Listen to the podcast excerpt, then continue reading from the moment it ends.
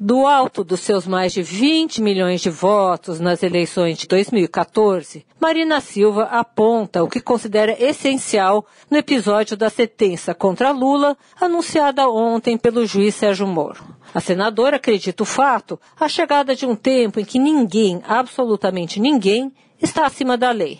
Entretanto, a ex-petista lamenta o momento nacional que é dramático e absolutamente triste e explica. Existem hoje dois ex-presidentes da República submetidos ao rigor da lei, Dilma e Lula.